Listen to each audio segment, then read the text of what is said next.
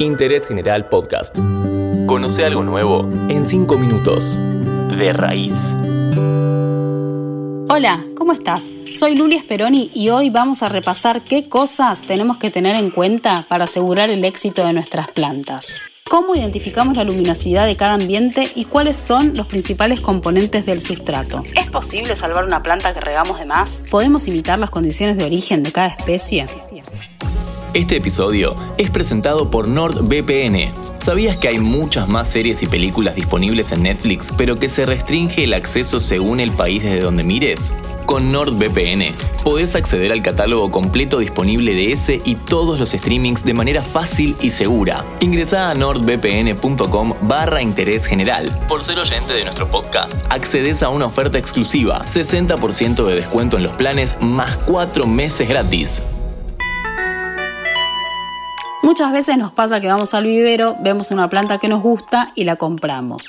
Cuando preguntamos por los cuidados, nos dicen, regala una vez por semana. Lo primero que tenemos que saber es que no hay reglas generales. Cada planta es un mundo y no todas necesitan lo mismo. Muchas pueden recibir luz directa y algunas querrán estar a la sombra. Existen las que prefieren ambientes húmedos y las que van a vivir mejor en lugares secos. Otras te van a pedir agua más seguido.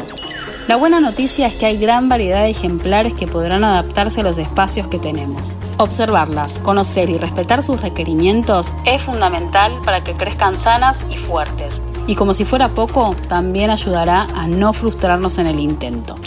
Te propongo que primero identifiques qué orientación tiene tu casa respecto al sol. Y como si estuvieras jugando a los Sims, arma un plano con todos los ambientes, incluyendo patios y balcones. Así, podrás registrar qué tipo de luz recibirá cada espacio.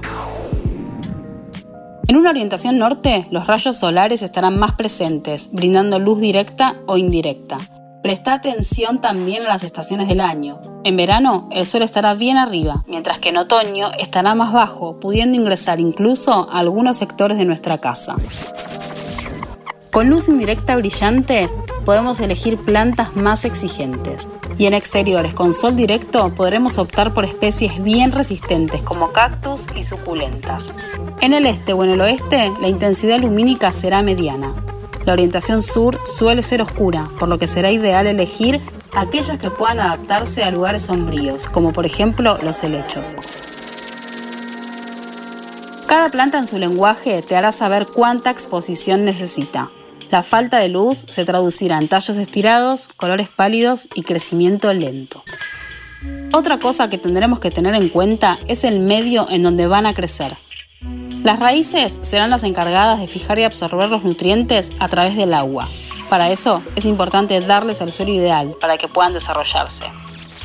Hablamos de sustrato como la mezcla de componentes orgánicos e inorgánicos. Dentro del primer grupo encontramos la tierra negra, el compost, la turba, la resaca y la pinocha, que aportarán alimento. Los componentes inorgánicos no van a dar nutrientes, pero ayudarán a mejorar sus cualidades físicas. Entre los más utilizados se encuentran el carbón vegetal, la leca, la perlita y la arena de río. Cada familia de plantas llevará una mezcla acorde a sus necesidades. Hay muchísimas combinaciones. Un sustrato para huerta deberá ser bien nutrido, uno para plantas de interior va a requerir mayor acidez y uno específico para cactus y suculentas deberá ser más suelto y poroso.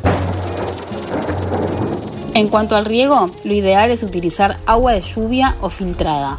Si no tenés filtro, dejala en reposo durante 24 horas para que se evapore el cloro. Ten en cuenta que la cantidad de agua que necesitará la planta es proporcional a la luz que reciba. Antes de regar, acordate de chequear la humedad del sustrato te doy un método infalible. Enterra un palito de sushi o de helado en la maceta. Si la mayor parte sale húmedo o con restos de tierra, es mejor esperar. Si sale en su mayoría seco, es el momento. Recordá que es mucho más fácil salvar una planta de la falta de riego que del exceso. Siempre empezamos mojando en el perímetro del contenedor para impulsar el crecimiento de las raíces que irán en búsqueda de la humedad.